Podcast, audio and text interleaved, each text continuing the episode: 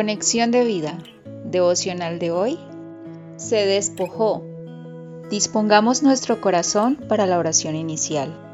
Señor Jesucristo, por ti soy lo que soy y tengo todas tus riquezas en gloria. No lo merezco, pero tú lo diste todo por mí. Ahora quiero enseñar a otros tu evangelio con todo amor y gratitud para gloria de Dios Padre. Amén. Ahora leamos la palabra de Dios. Segunda de Corintios capítulo 8 versículo 9.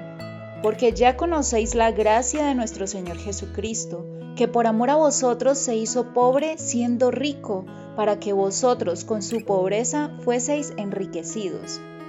Filipenses capítulo 2 versículos 7 al 9 sino que se despojó a sí mismo, tomando forma de siervo, hecho semejante a los hombres, y estando en la condición de hombre, se humilló a sí mismo, haciéndose obediente hasta la muerte y muerte de cruz.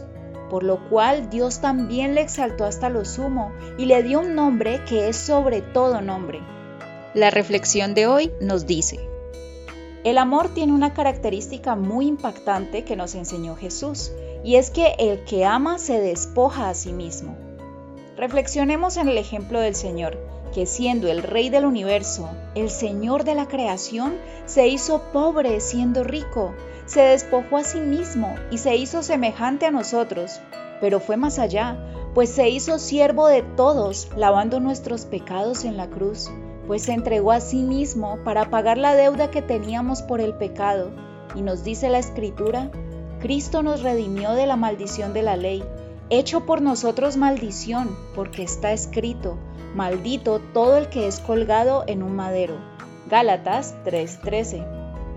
Se hizo por nosotros maldición para que toda la bendición cayera sobre nosotros y también para que fuéramos herederos de su justicia pues al que no conoció pecado, por nosotros lo hizo pecado, para que nosotros fuésemos hechos justicia de Dios en él. Segunda de Corintios 5:21. ¡Qué espectacular noticia! Jesucristo, el testigo fiel, nos amó y nos lavó de nuestros pecados con su sangre, el que es, el que era y el que ha de venir el Todopoderoso, que vendrá en las nubes y todo ojo le verá, y los que le traspasaron, y todos los linajes de la tierra harán lamentación por él.